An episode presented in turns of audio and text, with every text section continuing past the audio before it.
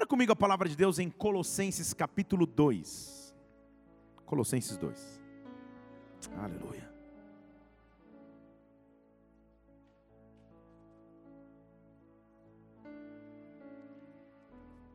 Tem convicção que Deus vai nos visitar na noite de hoje, como já tem nos visitado através da adoração, também vai nos visitar na palavra.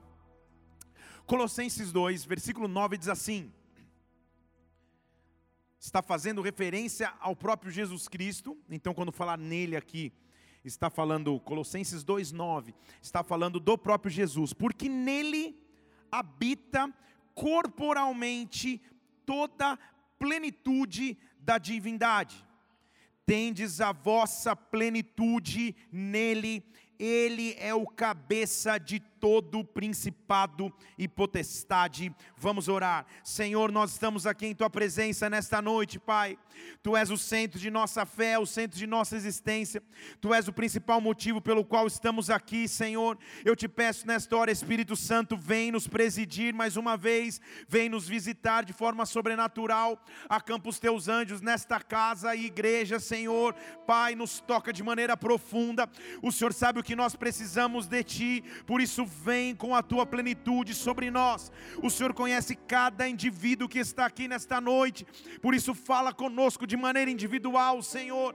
Vai além da nossa limitação carnal, das nossas emoções e fale ao nosso espírito, Pai, que o teu reino se manifeste sobre nós nessa noite, que a tua vontade seja feita agora na terra como no céu. Nós te honramos, nós te adoramos e aplaudimos o teu nome que é santo que é digno de toda honra, de toda glória, de todo louvor, de toda adoração. Aleluia, aleluia. Nele habita toda a plenitude da divindade, nele está a nossa plenitude, ele é o cabeça de todo principado e potestade, não há então ninguém maior do que ele, é o que a Bíblia está dizendo. E a Bíblia também continua falando, nele nós fomos marcados, versículo 11 por uma circuncisão, não circuncisão feita por mãos humanas, mas a circuncisão de Cristo. A circuncisão, depois você vai estudar melhor, só não põe no Google Imagens para você não se assustar, mas a circuncisão era uma técnica antiga e pesquise no Wikipedia, tá? Para você entender o que é, mas era uma marca na pele da pessoa e ele está dizendo a marca que Cristo nos faz é uma marca que fica para sempre. Que marca foi essa? Nós fomos sepultados com Ele ao sermos batizados e fomos ressuscitados pela fé no poder de Deus que ressuscitou dentre os mortos. E qual é a nossa circuncisão? Versículo 13: Antes nós estávamos mortos nos delitos, na incircuncisão da carne, mas Ele nos trouxe vida junto com Ele, perdoou os nossos delitos, riscou o escrito de dívida que havia contra nós, removeu do meio de nós e cravou na cruz, despojou todo o principado e potestade e publicamente exibiu o seu triunfo na cruz. Então, ele mostra ser um Deus completo. É interessante notar que o, que o Novo Testamento foi escrito na língua grega, e a palavra plenitude que o apóstolo Paulo escolhe usar nesse texto, o apóstolo Paulo era tão sábio e tão inteligente que tudo que ele escreve, ou, ou o vocabulário que ele usa, a vasta, é, o vasto conhecimento dele ao escrever, permite que ele use o jogo de palavras para que o leitor entenda da melhor maneira. E ao falar de plenitude, a palavra grega que ele usa é a palavra pleroma. Treinei três vezes para acertar e acertei. Pleroma Pleroma literalmente significa um navio cheio, preparado para o embarque. E você vira e fala: Poxa, para mim tem... o máximo de navio que eu andei foi um passeio que eu ganhei um dia no Lago Paranoá, num, num, num caiaque, alguma coisa assim. Mas ele está falando para viajantes, para pessoas que viajavam frequentemente de navio.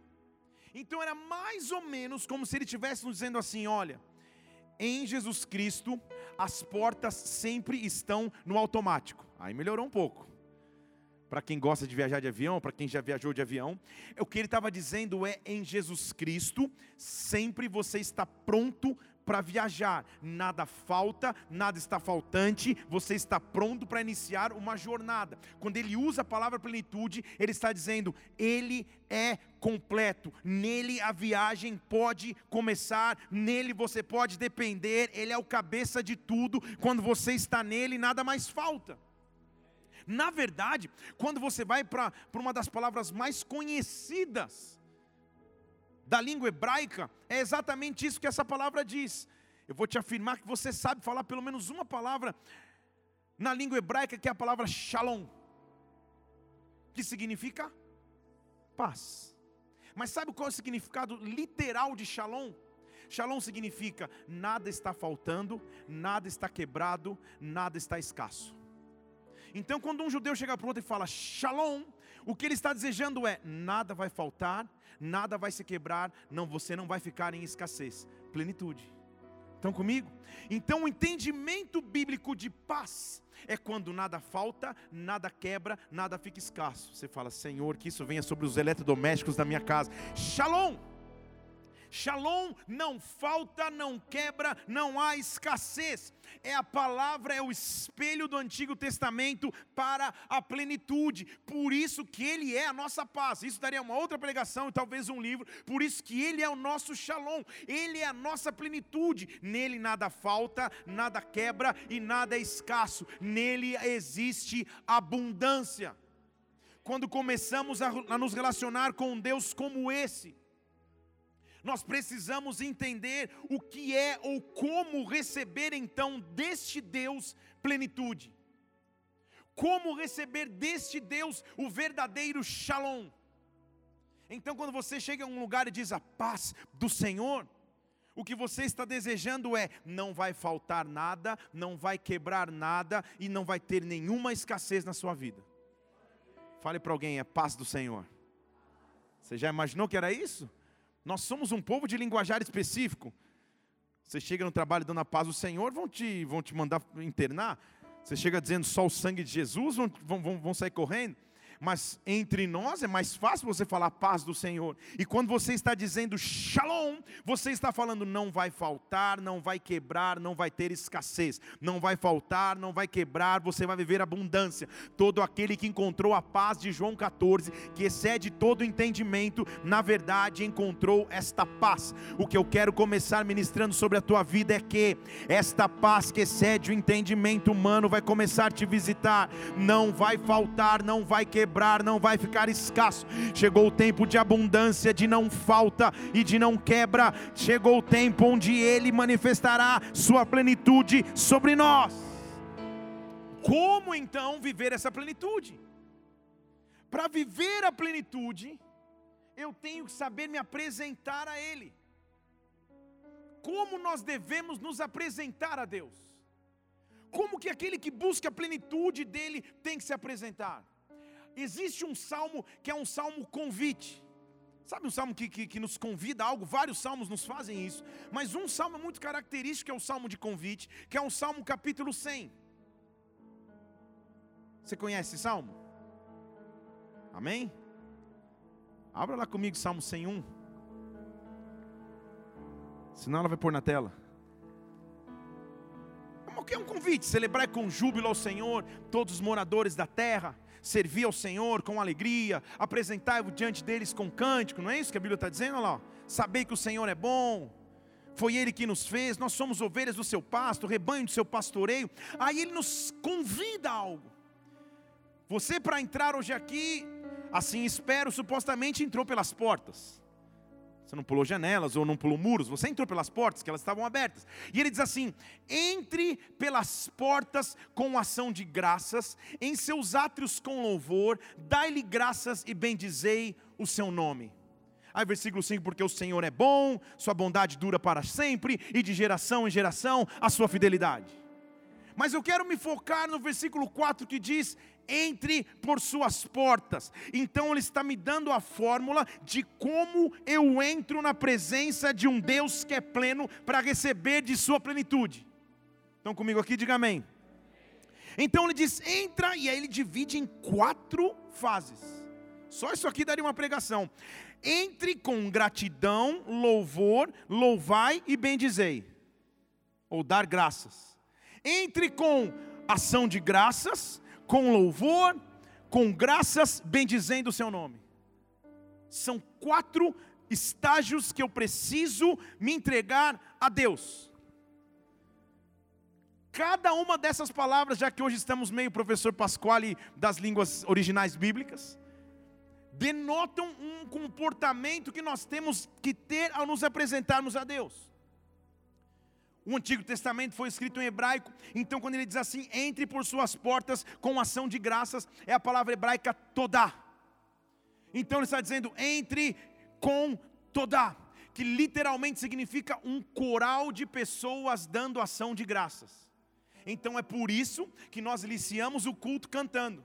Não é só para dar tempo de você chegar, ou porque, sei lá, vamos preencher com alguma coisa. Não. Nós começamos o culto com toda, com o coral de pessoas trazendo ação de graças. Estão comigo? E ele diz: entre em seus átrios, aí já é um lugar mais reservado, com louvor. É a palavra terrilá. Se você não lembrar nada disso, depois você põe no Google. Terlá significa louvor individual a Deus. Então ele diz assim: entra pelas portas, se junta ao coral em ação de graças, mas não fica distraído, olhando no relógio, curtindo foto no Insta, apresente a Ele no átrio o teu louvor agora. É o que ele está dizendo. E aí ele diz assim, continua falando, rendei graças, ou apresente graças, não é isso? Dá-lhe graças, é a palavra yadá, que significa levante as mãos em adoração. Estão comigo? Então ele está dizendo: se junte ao coral, adore sozinho, mas se renda. Deixa eu baixar menos para não pagar um cofre. Se renda.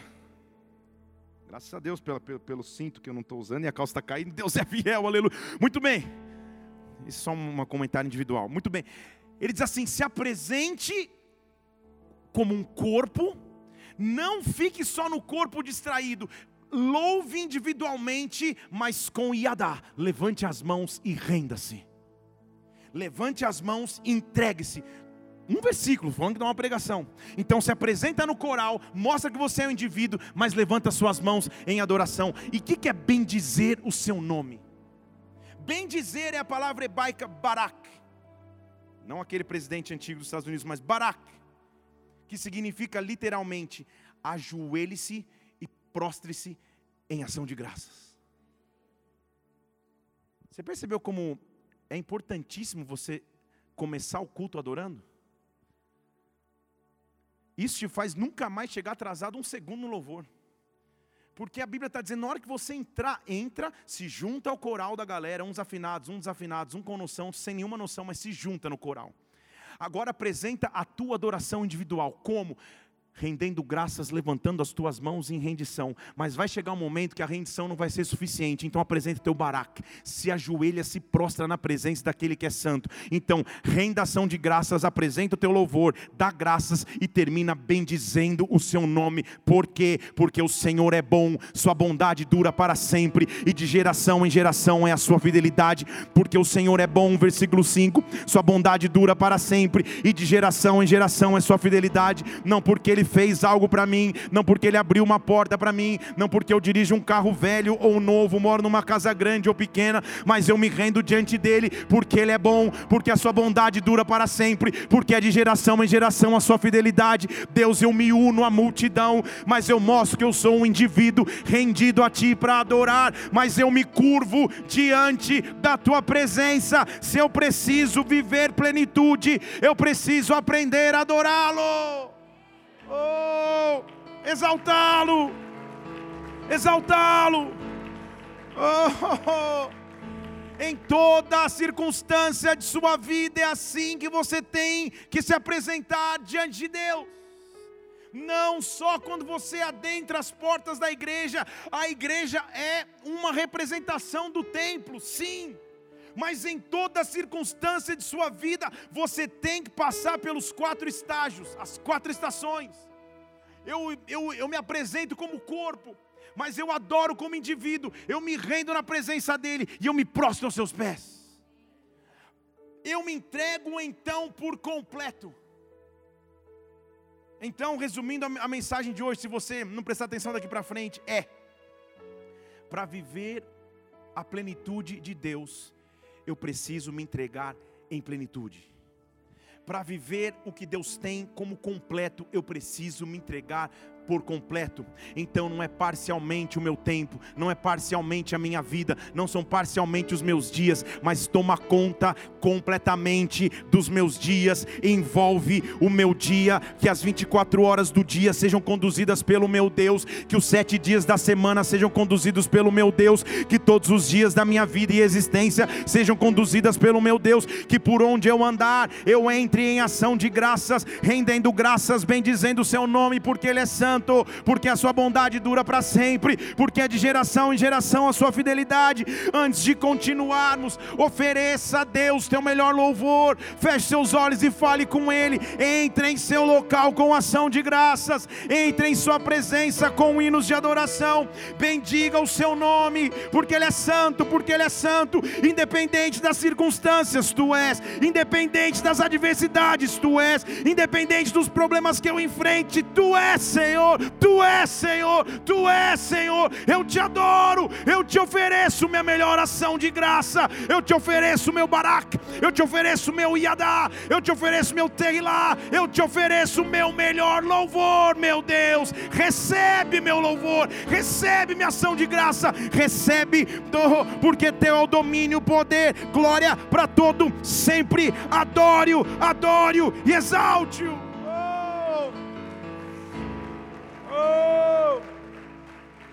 Aleluia. Eu não sei se você percebe, mas quando, quando a gente só começa a mencionar a adoração, a atmosfera não muda um pouco? Estão comigo ou não? A atmosfera começa a mudar um pouco e você tem esse poder sobre você.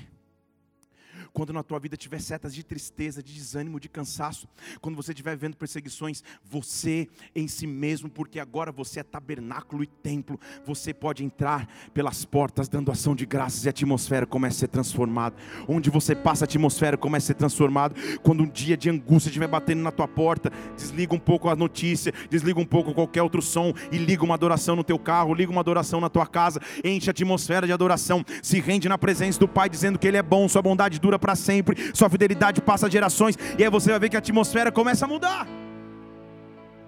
Começa a mudar, é natural. Uma vez fui pregar no encontro de casais, onde nós praticamente fechamos o casal, o, o casal não, o hotel todo, tipo uns 400 casais. Só que no hotel para mil pessoas. Então tinha uns 200 passantes lá. E no restaurante do hotel, na janta, era, uma, era, era um jantar com 99% das mesas da, dos casais da igreja, e tinha umas duas, três mesas de outras famílias. E tinha um cara lá cantando umas músicas, sem qualquer sucesso. Ele tentou todo o repertório, de Djavan, Elvis Presley, a Tom Jobim, a, sei lá, Querubim, tentou todos. E ele ficava, você me acelerou, tocando, tipo, sabe aquelas musiquinhas de, de ambiente? Zero reação. Eu não sei o que aconteceu, mas chegou aos ouvidos dele. Falou, ó, ele deve ter sentido, meu, hoje não está rolando nada, não vai ter cover artístico nenhum aqui, estou lascado hoje. Aí ele fala, que uma hora ele pega o microfone e ele rompe com o protocolo e fala assim, gente, eu acabei de ser informado aqui que grande parte do pessoal aqui faz parte de, de, um, de, um, de um retiro cristão, então, meus pais são da igreja, eu cresci na igreja, aí começou. Aí ele falou assim, Posso fazer, posso oferecer uma música aqui? Aí, lá, lá maior, por favor, mais Cezinho. Aí ele começou. Grande é o Senhor e mundigno de... No restaurante do hotel. Vocês, conhecem essa música, né? Vocês percebem só que a primeira nota já, já muda a atmosfera ou estão ficando louco? Queremos o teu nome engrandecer. Quando a gente percebeu o pastor Giba, que é o pastor da Bola de Neve Santo André, que estava promovendo o encontro de casais, em cinco minutos ele já estava abraçado com o cara tocando violão.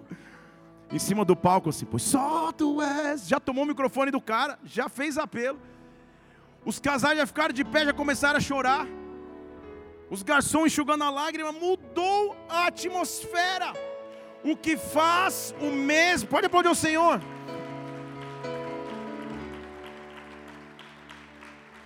O que faz o mesmo local, as mesmas pessoas serem transformadas. O som de adoração, quando em sua vida você começa a ser oprimido, quando você começa a ser apertado, você tem que ser capaz de parar tudo, levantar tuas mãos e falar: Queremos o teu nome.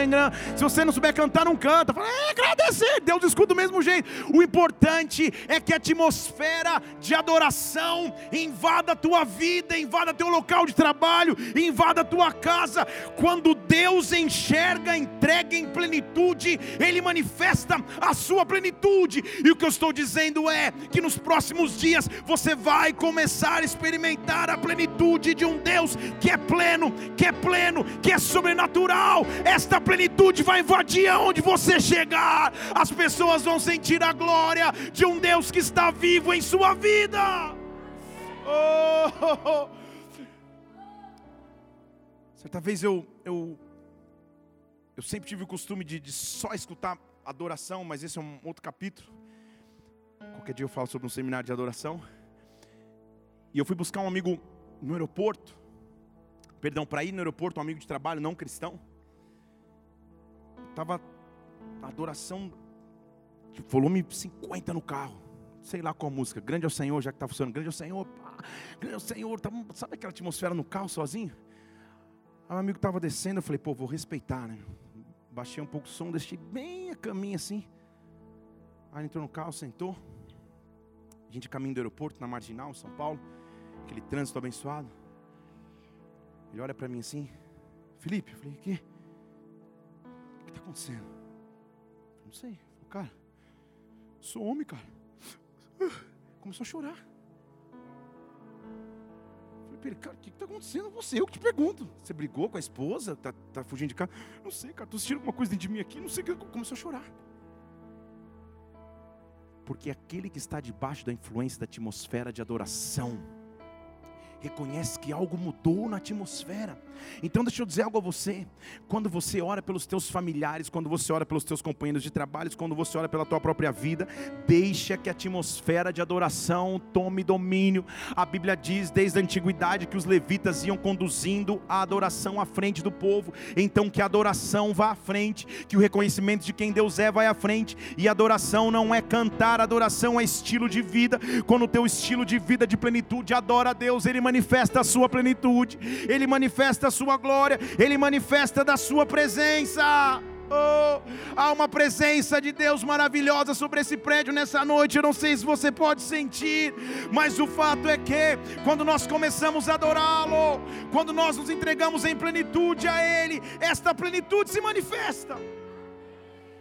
E talvez você fale, Senhor, o que eu tenho para oferecer é tão pouco, o que eu tenho para oferecer é tão pequeno. A Bíblia diz em Marcos capítulo 12. Vamos começar a palavra hoje de verdade. Versículo 41 diz que Jesus estava sentado no momento que a gente acabou de viver aqui, no momento que o pessoal trazia ofertas. E sentado ali, esperando o pessoal trazer ofertas, ele estava só observando. Sabe, você naquele grupo do WhatsApp que você só observa? Era Jesus sentado, só observa. E diz que vinha muita gente lançando muito dinheiro no cofre. Os ricos davam muito, entregavam de tudo.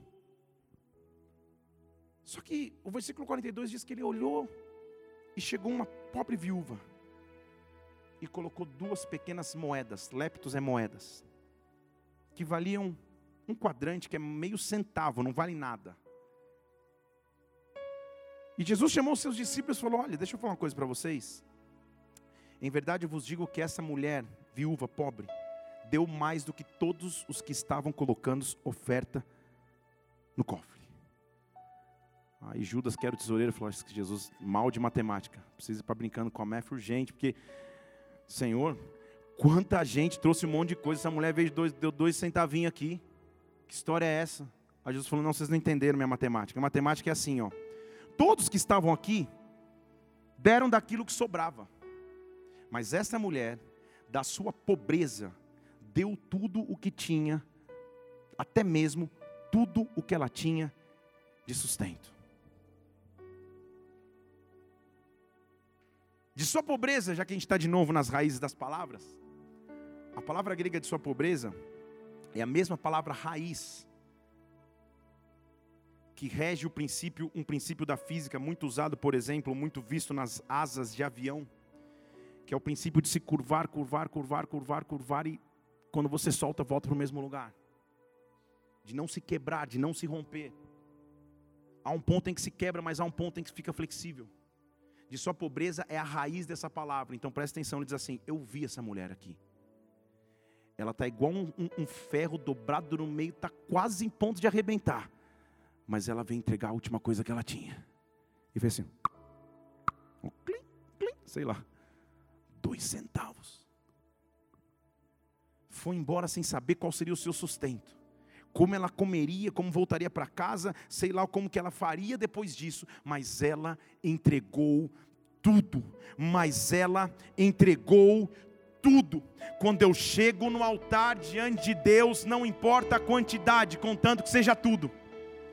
Falar de novo. Não importa a quantidade, contando seja tudo. Se o teu tudo são dois centavos, eu não vou levantar o teu oferta, fica tranquilo, não estou falando de oferta. Se o teu tudo são dois centavos, se o teu tudo são dois minutos, se o teu tudo são duas horas, se é o teu tudo, aí a plenitude de Deus, Ele enxerga a tua motivação ao chegar diante dEle. Por isso, nesta noite, a noite dizer: Senhor, eu quero te entregar tudo, Pai eu quero te entregar tudo, eu não quero que haja mais em mim dúvida, eu quero te entregar toda a minha confiança, eu não quero que haja em mim mais tristeza, eu quero te entregar toda a tristeza para que o Senhor me dê alegria, eu te entrego tudo, da minha pobreza, da minha pequena condição, da minha quase quebradura, eu te entrego tudo, tudo diante de ti, porque tu és a essência da minha vida, tu és a essência da minha vida. Há pessoas aqui que estão recebendo de Deus renovo de paz renovo de tranquilidade, renovo de alegria, refrigério na alma, refrigério nas emoções. Oh, chegue diante dele para entregar tudo. Um Deus que é pleno, eu não quero entregar nada pela metade, eu preciso entregar tudo, tudo. Levante uma de suas mãos agora. Fale com ele, Senhor, eu te entrego tudo, Pai. Vem, vem e mostra em minha vida onde, em qual área eu preciso me entregar, me reconsagrar a Ti, oh meu Deus.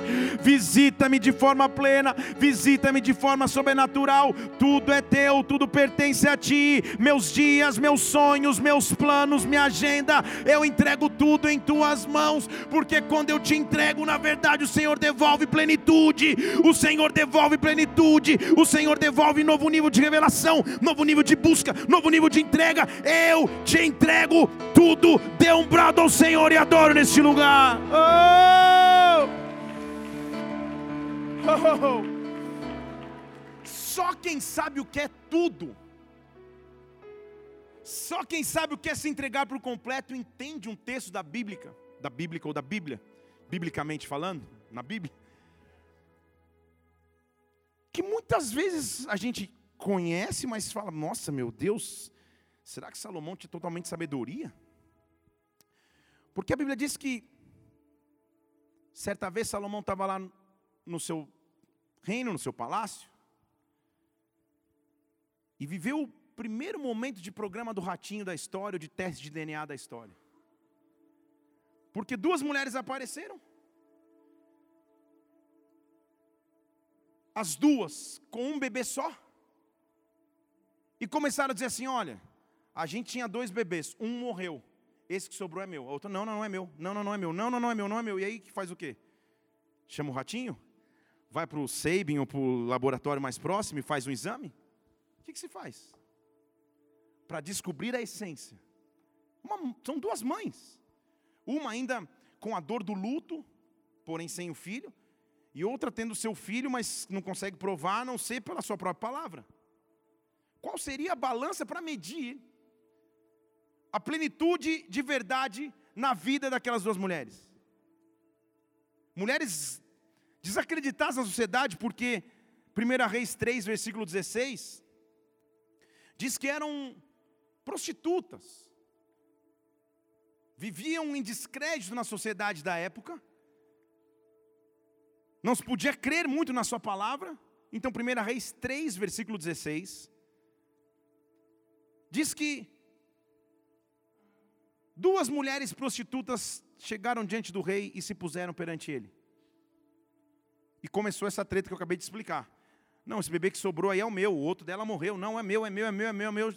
Salomão ouviu, ouviu, ouviu, ouviu. E é mais ou menos quando o pastor está te ouvindo no, no, no, aconselhamento, você falando, falando, falando, ele está pensando assim: e agora, Deus, e agora? Me dá revelação, me dá sabedoria, eu preciso saber o que responder. Mais ou menos era isso que Salomão estava fazendo. Aí acaba o momento, ele fala assim: faz o seguinte, alguém aí pega uma guinso, essa aí você não é da tua infância, pega aí uma. uma ah, ninguém sabe o que é facas guinso? Ela só não cortava a meia vivarina. Você é infância. Muito bem. Pega uma espada. O que é espada? O que tem a ver a história? Vai matar as mulheres? Não, faz o seguinte: pega a espada, versículo 24.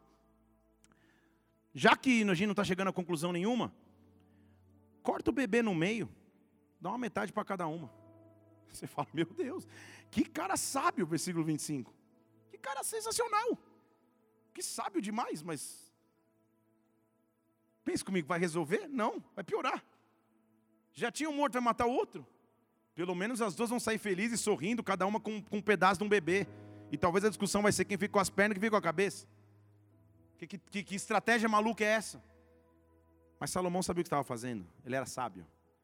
Salomão sabia o que estava fazendo. Porque uma fica quieta. Enquanto a outra, que era a mãe verdadeira, fala assim: ei, ei, versículo 26, não, não, não, não, quando quer pegar a espada. Não, não, não, calma, faz o seguinte, faz o seguinte, não. A mãe cujo filho era o vivo falou para o rei: rei, não, não, não, não, não, senhor, faz o seguinte: não mata o menino, dá para outra. Deixa que ela fique então. Não será nem meu nem teu, divide.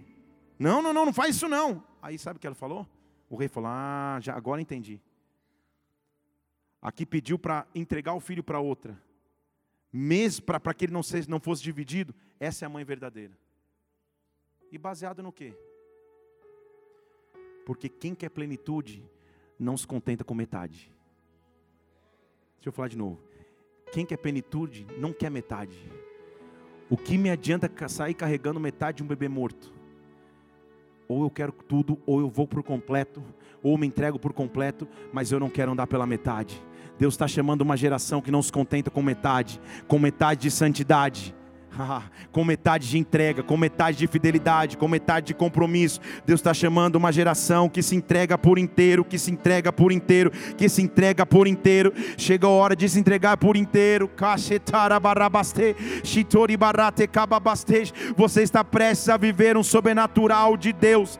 Oh, como você não acredita, como você não acredita, como você jamais imaginou viver. Deus está te conduzindo para um caminho onde você entrega tudo por completo completo. Que caminho é esse? Ao dizer sobre caminho, ele fala assim: Eu sou o caminho, eu sou a verdade, sou a vida. Não há como virar o Pai senão por mim, João 14, você conhece. E um pouquinho antes, ao falar de caminho, lá em Mateus capítulo 7, versículo 13, ele diz assim: Olha, tem dois caminhos. Tem dois tipos de caminhos que você pode ir. Mateus 7, 13. Tem um caminho que é largo, Põe aí, por favor. Obrigado, viu? Não te passei os textos antes, então aleluia.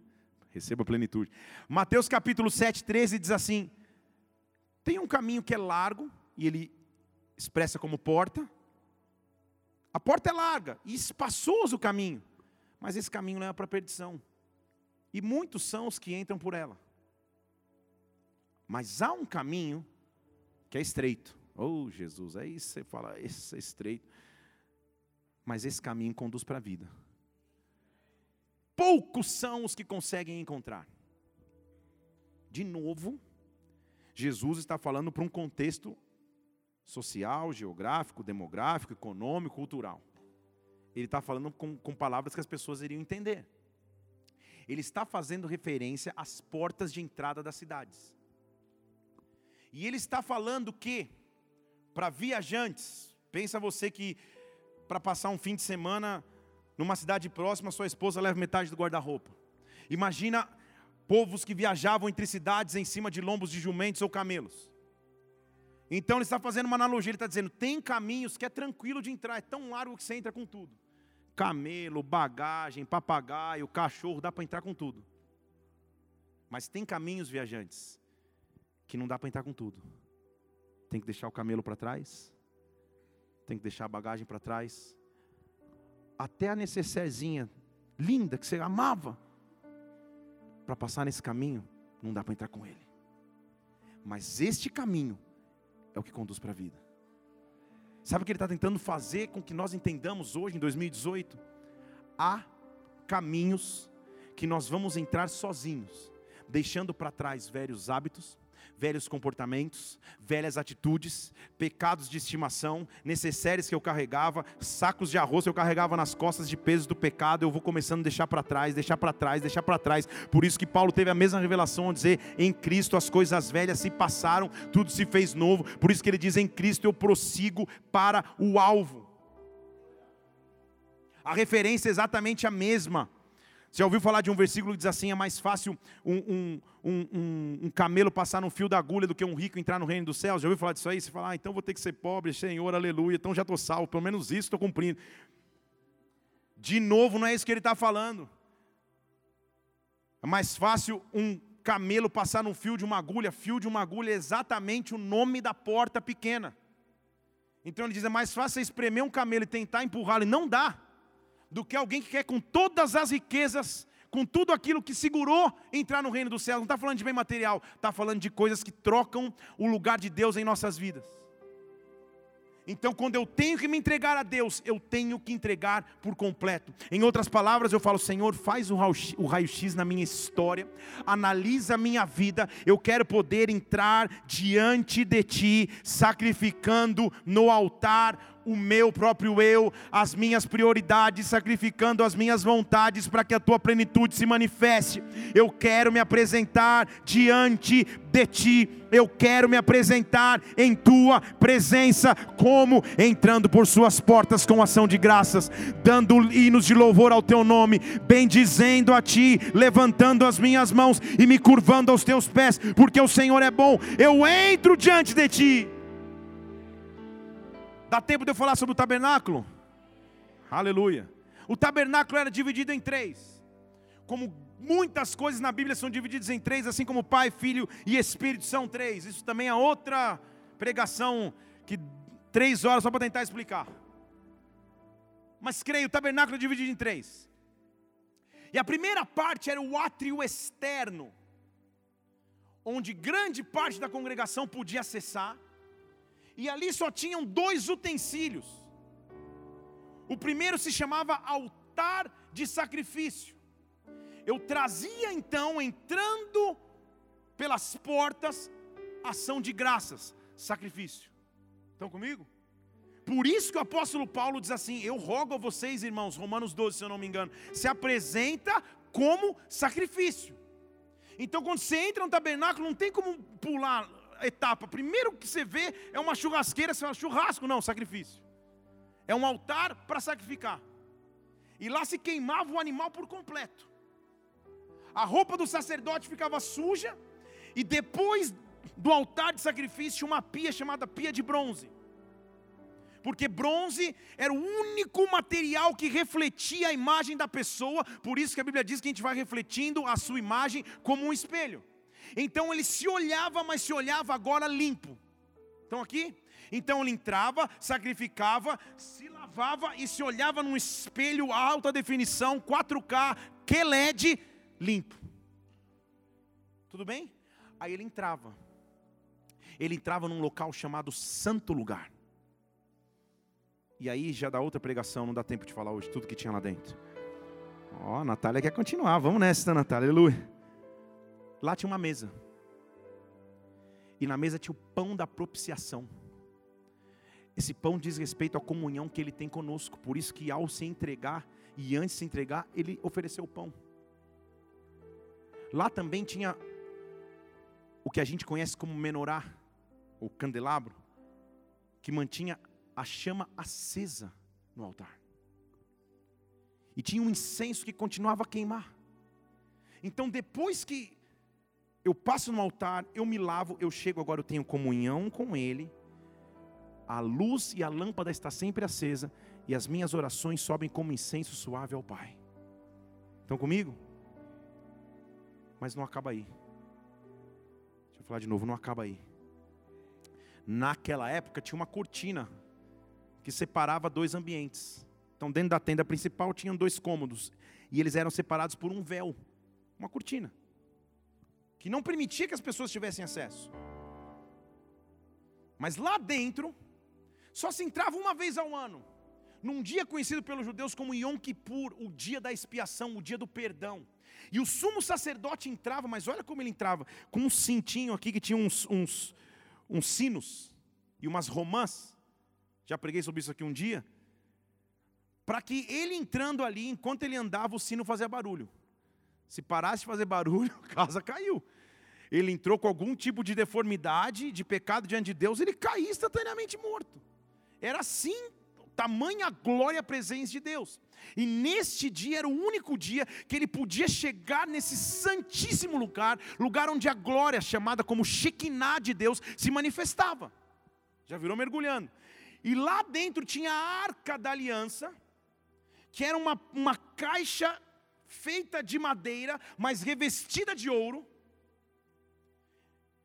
com a sua tampa com dois anjos, com as suas asas se encontrando, ou seja, cobrindo, protegendo aquele, aquele, aquele utensílio. Dentro da arca ficavam três elementos. A vara de Arão que tinha florescido, não dá tempo de pregar sobre isso, vou fazer com uma série sobre o tabernáculo. A vara de Arão que tinha florescido, ou seja, aquele povo tinha uma chamada, as tábuas da lei e um pote com maná. Então eu tinha alimento, lei e chamada na presença protegida por Deus numa caixa de madeira coberta pelo ouro que é a divindade. Como não dá para então, vamos. Como Noé fez uma caixa de madeira para ser coberta por Deus e atravessar um dilúvio, ele estava colocando uma pequena demonstração do que era a arca. Dentro do local santíssimo dentro do local inacessível, onde só se podia entrar uma vez por ano um cara chamado sumo sacerdote. Mas sabe o que aconteceu? este sumo sacerdote atravessou os anos, os dias, os tempos e se apresentou por mim e por você. Para que eu e você, que jamais teremos acesso a esta sala chamada Santíssimo Lugar, agora através do sacrifício de um sumo sacerdote somente, o nome dele é Jesus Cristo, nós tivéssemos acesso agora eu consigo chegar nesse local. Dá tempo de pregar mais um segundo? Dá. Eu já, eu já perguntei, já respondi. Se você. Só um detalhe para você estudá-la depois. Quando você lê lá em João capítulo 20, você vê que, que Maria, Madalena veio correndo, chegou no sepulcro e o sepulcro estava vazio. Você lembra comigo o que estava lá dentro? Uma, uma, uma TV com Netflix, o que estava lá dentro? Um lenço. Sim. Vamos abrir. Você não achar que eu estou inventando.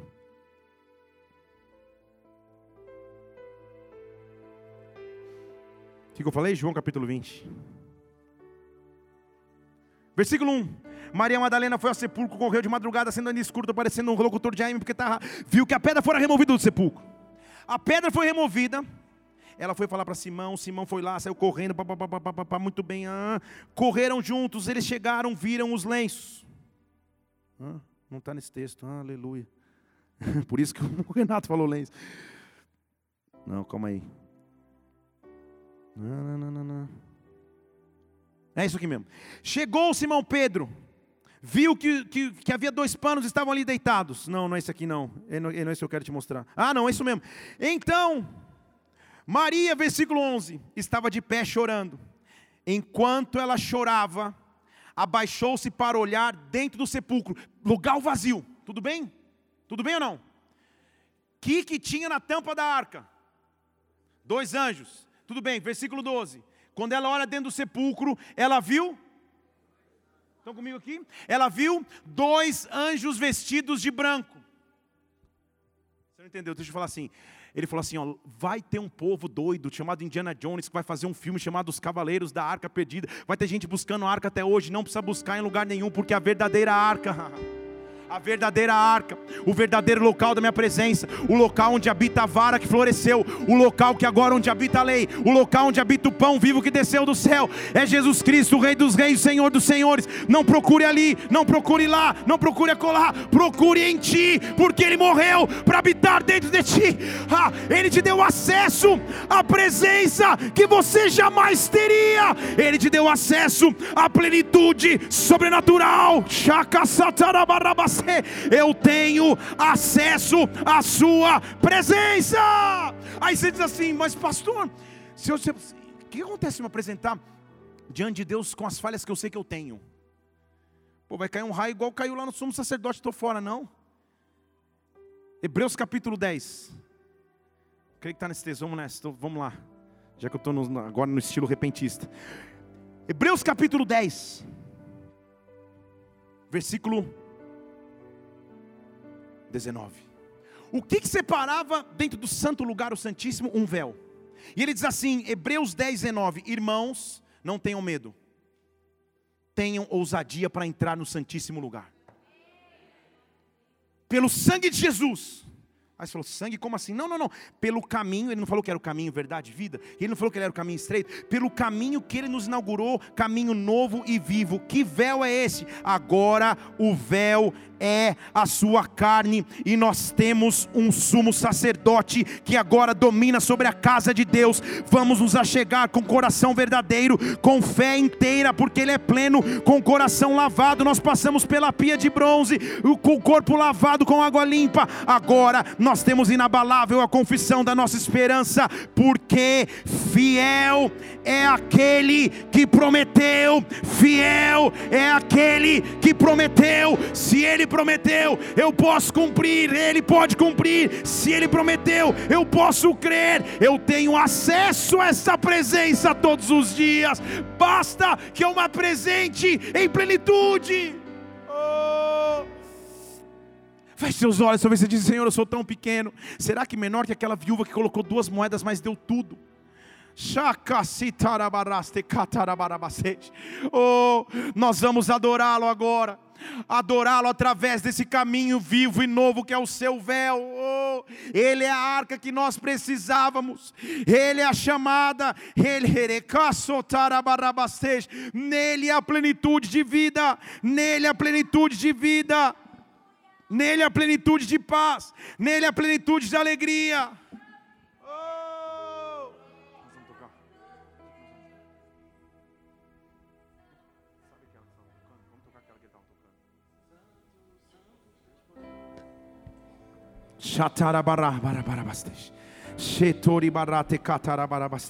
É tempo de você fazer um compromisso com Deus, Senhor. Eu entrego por completo, porque eu quero a tua plenitude.